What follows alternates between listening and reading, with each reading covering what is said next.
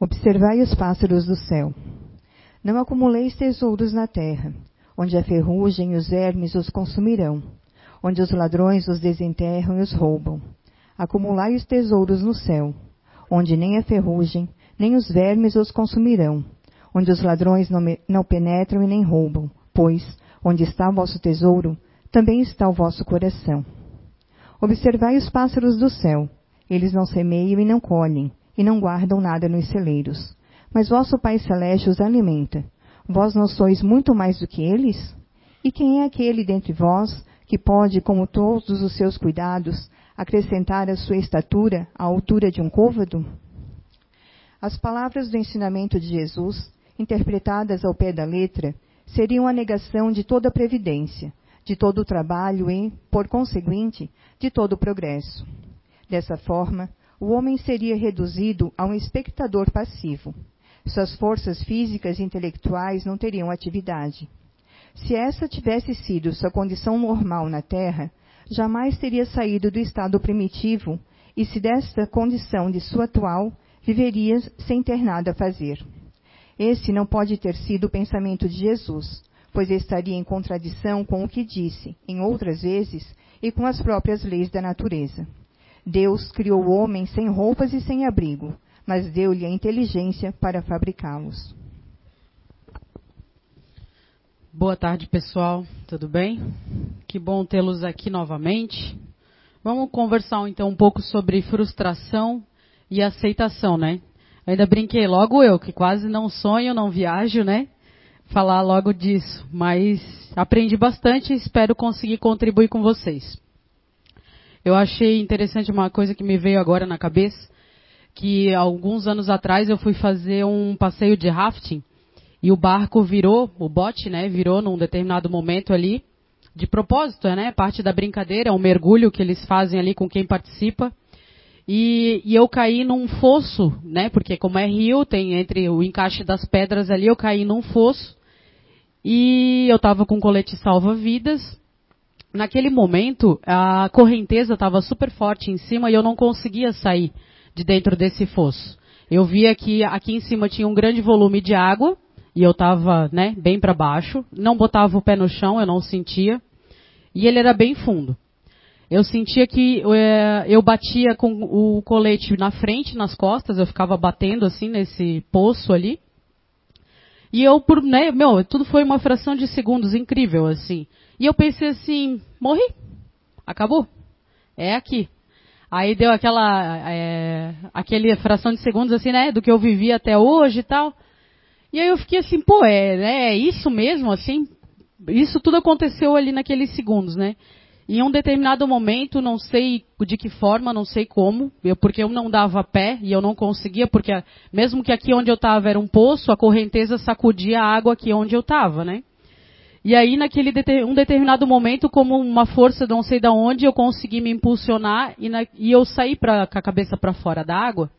E o, o, o cara que estava no bote, ele estava jogando naquele exato momento a boia com uma corda. E eu no ar, isso devia dar um filme até, né? Eu no ar, assim, peguei aquela boia e ele me tirou daquele poço. O que, que eu quero dizer com isso? É, essas palestras que a gente vem aqui no CIU ver, um monte de mensagenzinhas que a gente recebe, né, no WhatsApp, vê no Facebook, a gente compartilha muita mensagem, às vezes um amigo que quer nos ajudar, e várias vezes é, eles são essas boias salva-vidas. Essas palestras que são dadas aqui, ou as leituras, são essas boias salva-vidas. Mas se a gente não tiver disposto a estender a mão e querer fazer a nossa parte, de ser puxado para fora desse poço, a gente não vai sair. A gente tem ajuda, é só a gente observar que a gente sempre é inspirado, tem um amigo do nosso lado querendo nos ajudar, um companheiro, às vezes até um filho, uma criança tem uma mensagem legal para passar e a gente não percebe. Que a gente está tão afundado no poço de frustrações, de perdas, de mágoas, de ressentimentos que a gente não vê que está o tempo todo Deus, né, a espiritualidade jogando boias para a gente e a gente não, não se joga para tentar agarrar essas boias, né? E eu acho que a frustração e a aceitação por si só, ela, ela se trata disso. A aceitação, eu, eu, entendo ela como uma, que ela é diferente de se conformar com o que a gente está. Então, ah, eu tenho que viver desse jeito mesmo, é assim. Eu não estou dizendo isso. A gente tem que correr atrás, a gente tem que lutar, fazer a nossa parte, mas a gente também tem que entender que diante dessas frustrações, dessas perdas, de tudo que acontece na nossa vida, o que, que a gente precisa aprender com aquilo? Principalmente quando várias frustrações e várias derrotas se repetem com uma semelhança e uma proximidade incrível. Quer dizer, não é esse o caminho. E a gente não para para pensar, a gente só quer continuar ali naquele buraco e achar que uma hora vai, vai ter uma escada, vai ser outra ajuda. A gente espera outra ajuda. Então, a principal diferença entre frustração e aceitação é você entender o que gente, você precisa aprender com isso. E as pessoas passam por diversas perdas, né? Aqui, por exemplo, adultos que de repente esperavam que, ah, eu queria que meu pai e minha mãe tivessem feito isso e aquilo por mim, né? Às vezes, questões, agressões físicas, psicológicas, sexuais até mesmo, né? A gente passou por muita coisa para chegar até aqui. Cada um de vocês, e até mesmo as crianças, passam hoje em dia, né? Se conversa tanto por bullying, né? A gente até, eu até costumo dizer que na minha época que não faz tanto tempo, quando eu ia na escola, eu sofria bullying, assim como eu fazia o bullying também. E hoje em dia se discute muito isso para ajudar as crianças e a gente prestar mais atenção. Mas eu penso assim que é muito mais para a gente criar crianças que não pratiquem o bullying, né? E aí assim a gente não precisar ficar discutindo se isso é certo ou errado. Não, é simplesmente a brincadeira que agride o outro, ela não é uma brincadeira. A gente não deve fazer. Então a gente tem que circular sobre isso, assim, prestar atenção. Mas a gente passa por diversas frustrações, sejam afetivas, financeiras. Quantas né, perdas a gente tem? Estava vindo para cá um pouco, né, um pouco atrasada e tal. Aí, pô, todas as sinaleiras fecharam, né? Nunca vi tanto trânsito no domingo à tarde. Aí eu comecei a pensar assim, isso é uma frustração. Eu saí de casa achando que eu ia pegar todas as sinaleiras abertas, que com, né, aí abriu o mar vermelho na minha frente, um caminho, e eu ia chegar aqui sem nenhum empecilho. E às vezes quando mais a gente está atrasado e nervoso, mais parece que o trânsito se fecha na nossa frente, né?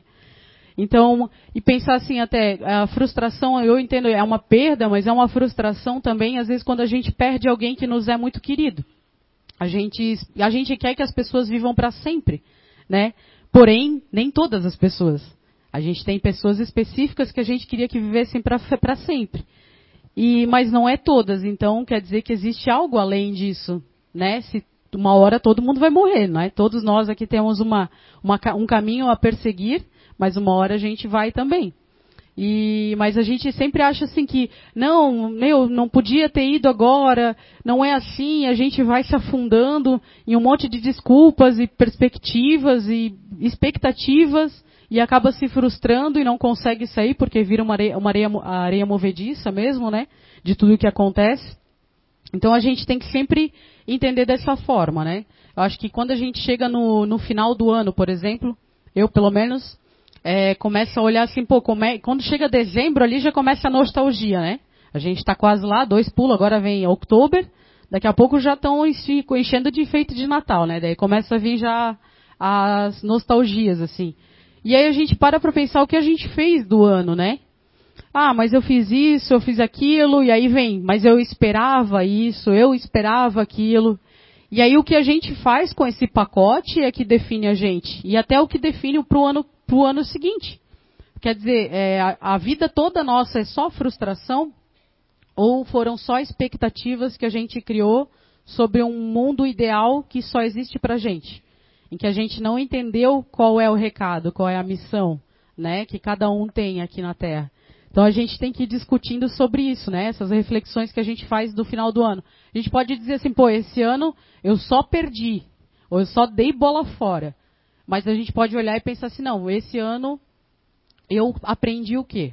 Né? Ainda que a gente tenha errado, uma demissão, né? perda de dinheiro, um investimento mal feito, uma batida de carro, o que for, várias perdas. E isso tudo são expectativas. Quem é que espera bater um carro? Quem é que espera perder dinheiro? Dificilmente a gente espera ser demitido, né?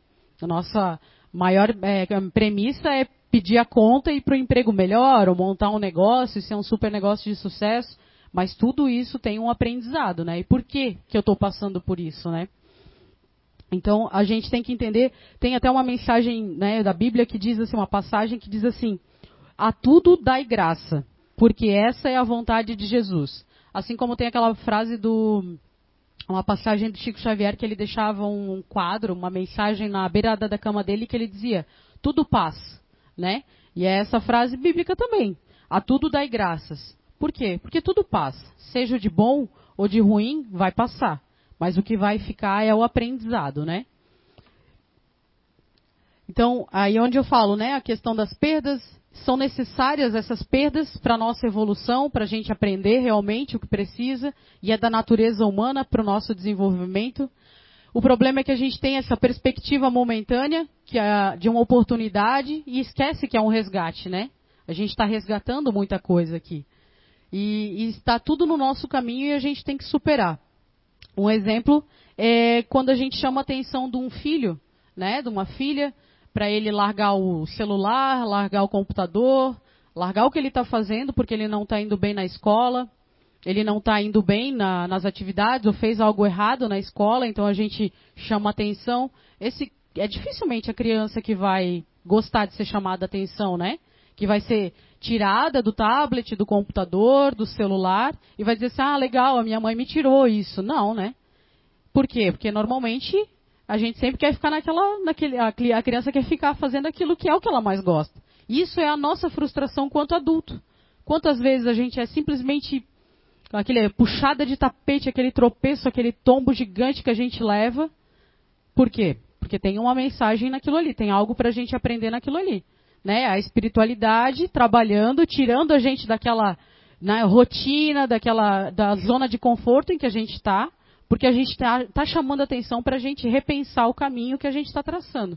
Mas a gente fica como espíritos mimados, adultos mimados, emburrados, frustrados, às vezes, né, poluindo todo o ambiente que a gente vive, porque daí a gente fica magoado, com raiva, chateado, chuta cachorro, briga com a esposa, com o esposo, não quer saber de nada, a comida perde o sabor, porque a gente foi tirado daquele, daquela zona de conforto.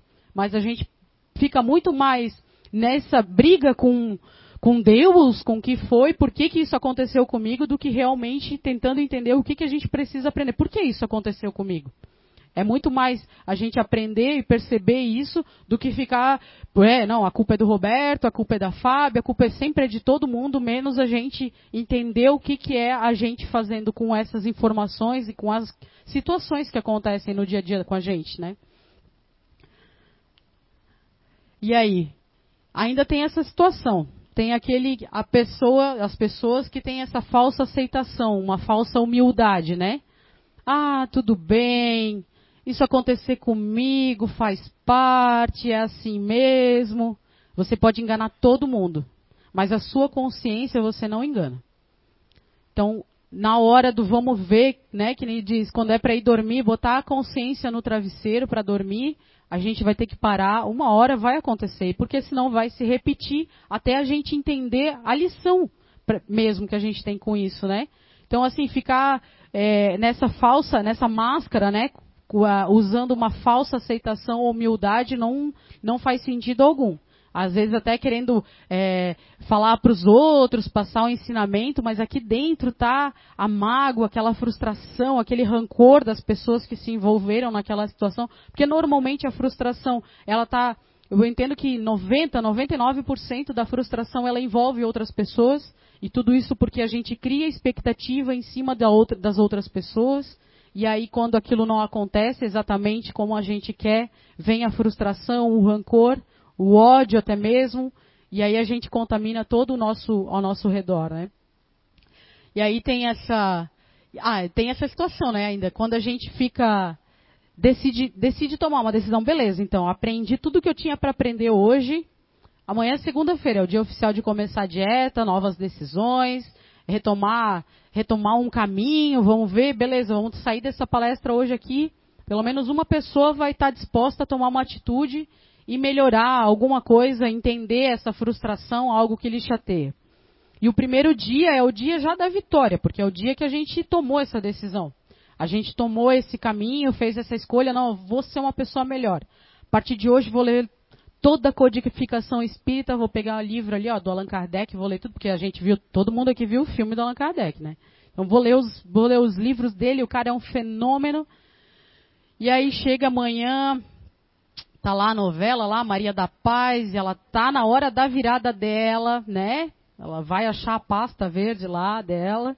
E aí eu pensei, ah, eu vou ler o livro do Kardec.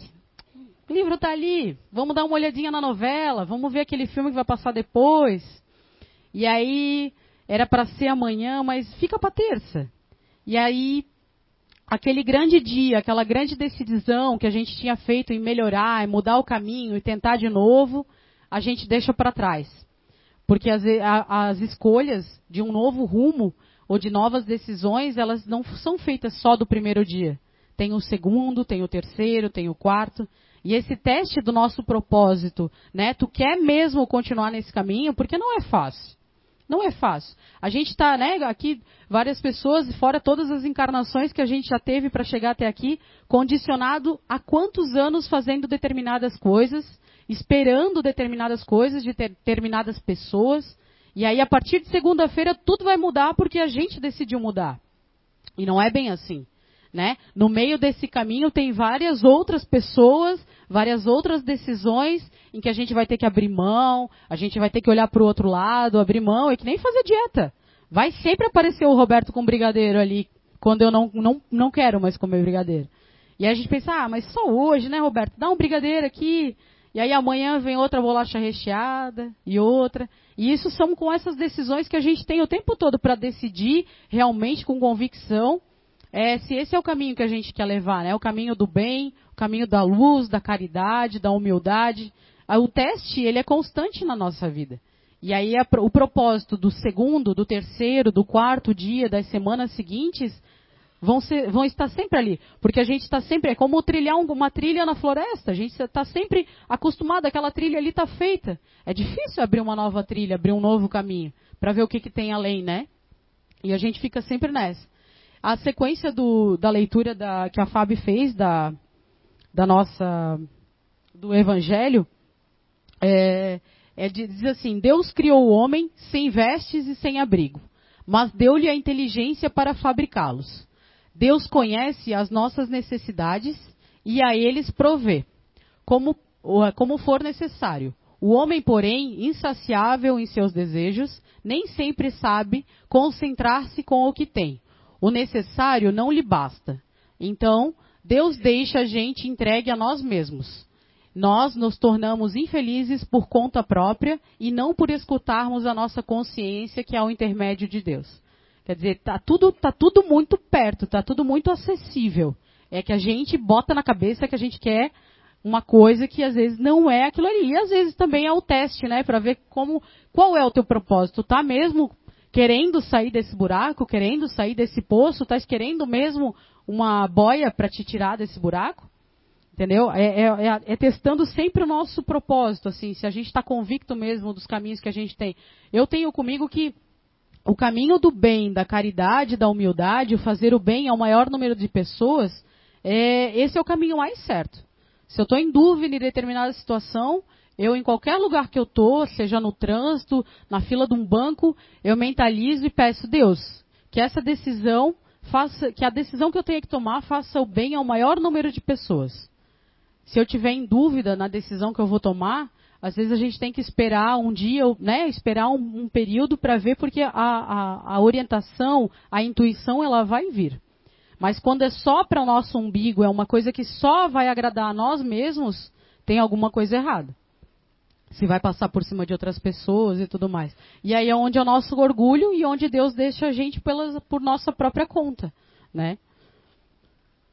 Tem uma essa frase eu peguei daquele do Rossandro que é o Bambam Bam, Bam do, do, meio espírita, né? Eu adoro, eu gosto muito das palestras dele, ele é muito bacana e ele fala: bem-aventurados os que não criam expectativas, né? Que assim não geram frustrações. Então é bem isso, assim, é, eu, eu vejo dessa forma.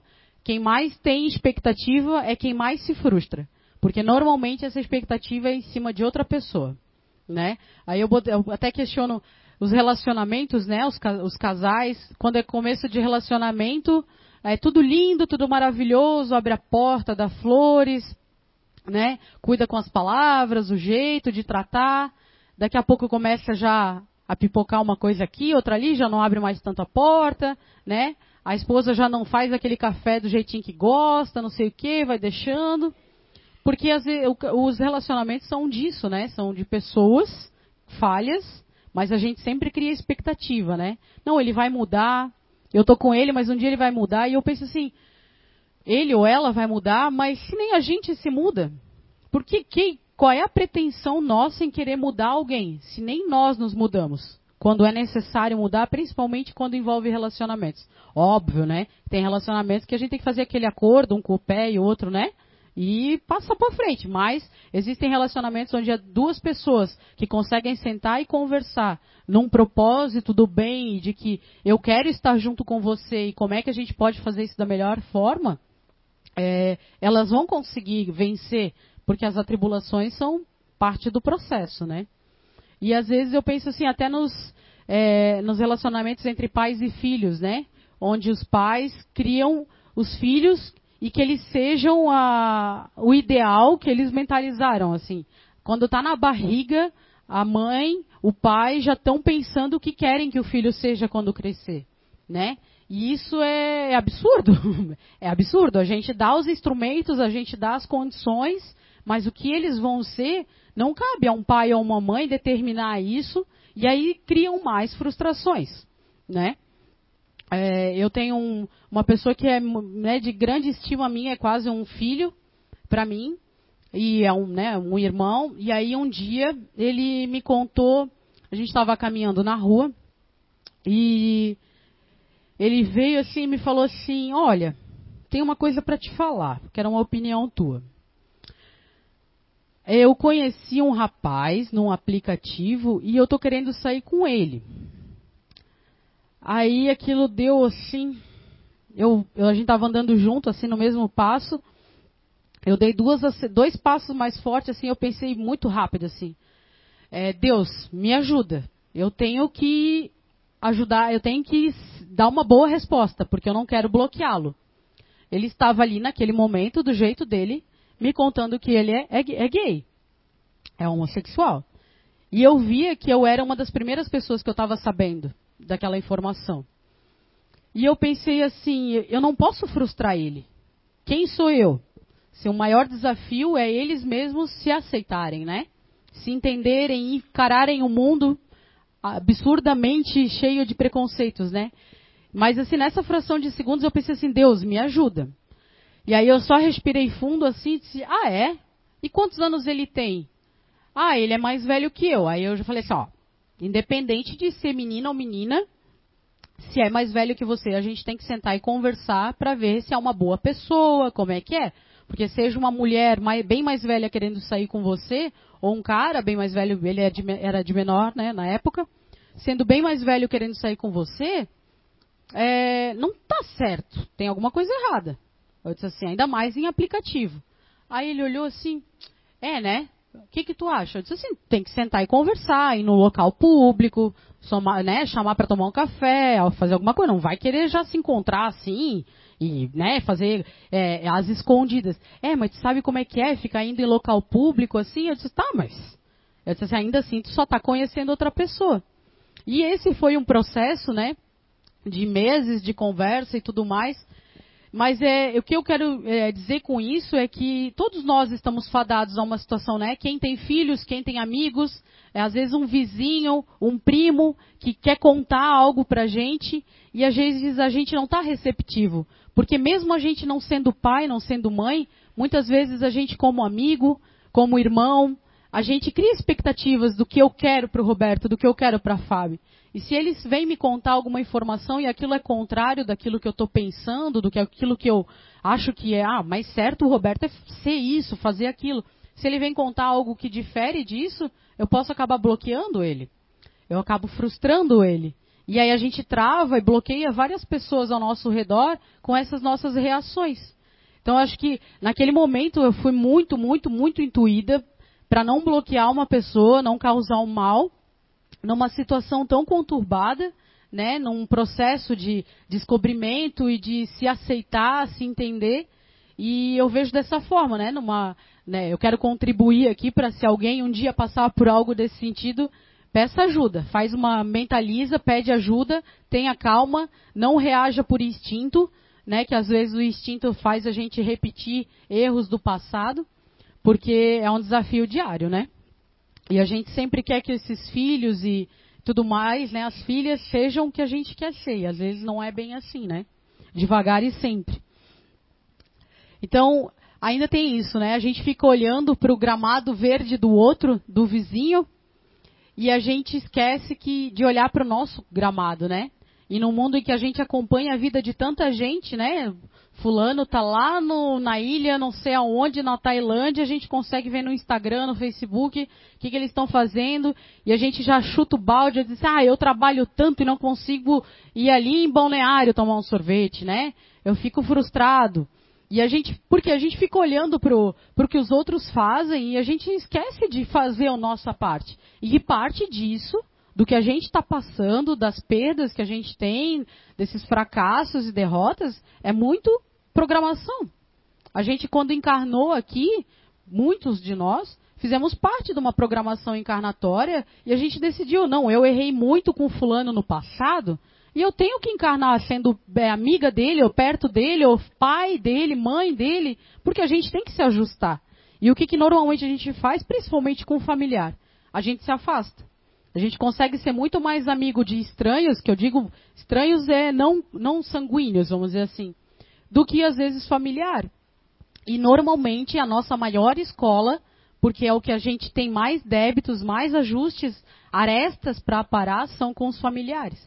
E é onde a gente. É, é, são os primeiros que a gente dá o chute, assim, né? Que a gente abre mão, vira as costas.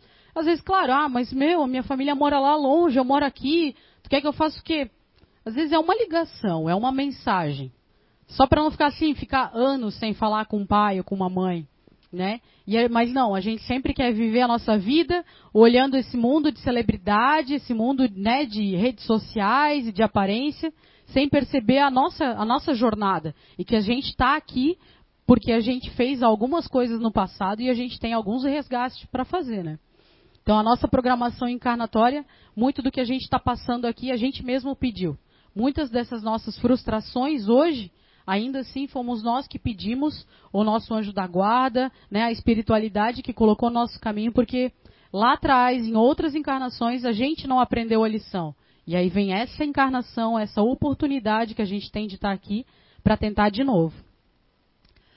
Então vamos deixar de fantasiar pessoas e situações, de criar expectativas, vamos aceitar a realidade como somos e como podemos nos tornar para fazer o nosso mundo melhor, né? A gente fala que o mundo está muito louco, olha como o mundo está violento, olha isso, né? Que absurdo que está tudo acontecendo, mas a gente esquece que esse mundo que a gente vive ele é formado por nós se nós não nos transformarmos, o mundo também não vai se transformar. Que, como é que é que absurdo nosso achar que tudo vai acontecer, é tudo o jeitinho brasileiro, como a gente às vezes muito fala, né?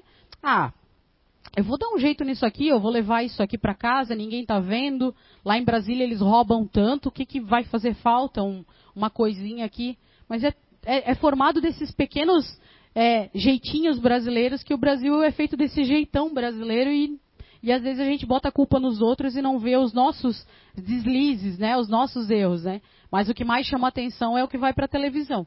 Mas é o dia a dia, né? Eu tentar dar um, falar com um amigo na prefeitura para dar um passe lá numa uma multa que a gente levou, né? Deixar que dá um jeito em tudo. A gente sempre dá, tenta dar um jeito em qualquer coisa, assim. Ah, não, não vamos. Se tu não me der nota fiscal, eu não eu pago com mais barato. A gente sempre tenta dar um jeito. E, mas a culpa é sempre dos governantes, né? Então, quando a gente não conseguir rever toda essa cadeia viciada de crítica e de não se melhorar, a gente também não vai reformular esse mundo que a gente quer viver, esse Brasil que é tão maravilhoso e que a gente quer viver e a gente deixa passar, né?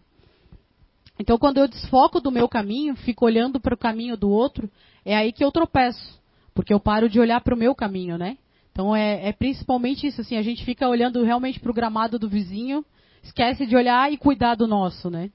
Então, muitas vezes deixamos essa tristeza e frustração tomar conta da gente e nos tornamos ainda pessoas amarguradas e até depressivas, né?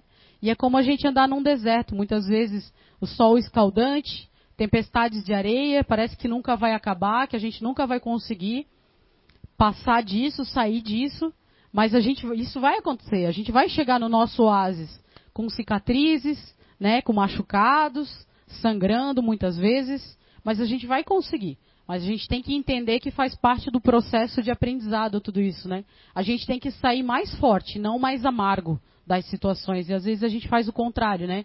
A gente vai acumulando essas frustrações e perdas, a gente vai ficando amargo, azedo, e a gente não percebe que a gente só tinha que ficar mais forte com isso, né? E é como a gente reage dessas situações é que define se a gente aprendeu ou não a lição, né? E não só agir instintivamente, repetindo sempre o mesmo erro, blasfemando Deus, questionando por que, que eu estou passando por isso, não da forma de aprender, mas porque, tipo, naquele por que, que eu estou passando por isso, como assim, eu não mereço passar por isso. Não, você está passando por isso porque a espiritualidade, de alguma forma, encontrou essa lição para te ensinar alguma coisa.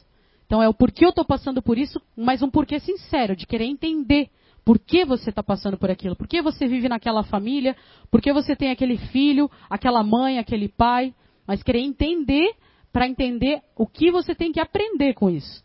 E não como aquilo fosse um, um castigo. Tu ter aquele filho, ter aquele pai, ter aquela mãe, as pessoas com que a gente convive, né? Mas é mais fácil a gente botar a culpa nos outros, né? Então estamos aqui porque já falhamos muitas vezes, mas Deus nos dá a oportunidade de acertar. E é como reagimos dessas situações que mostra como aprendemos. Senão tudo vai se repetir. Estamos, estamos muito mais para ajudar do que sermos ajudados. Já fomos errantes e estamos aqui para nos corrigir.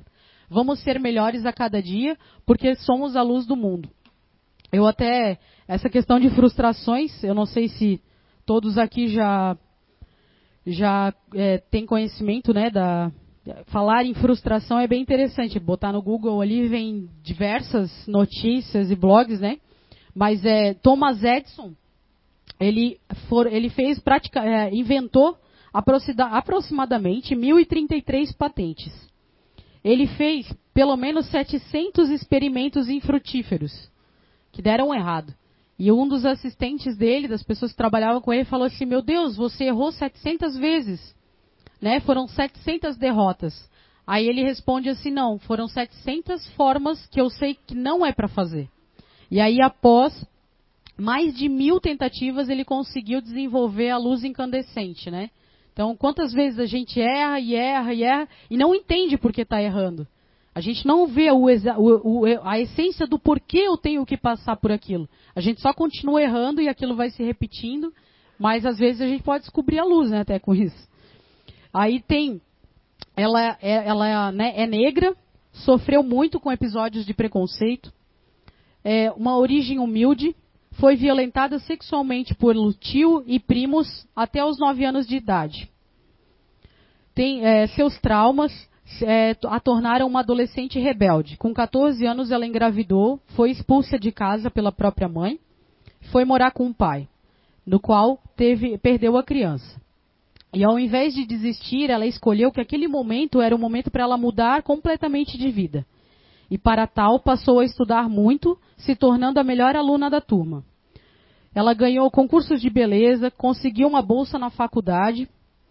Quando ela conseguiu uma bolsa, um trabalho numa emissora de televisão, num determinado momento ela foi substituída por uma outra repórter. E aí, em 86, eles colocaram ela num talk show que virou um grande sucesso até que ela conseguiu em 86 o The Oprah Winfrey Show, se tornando uma das mulheres mais conhecidas mundialmente.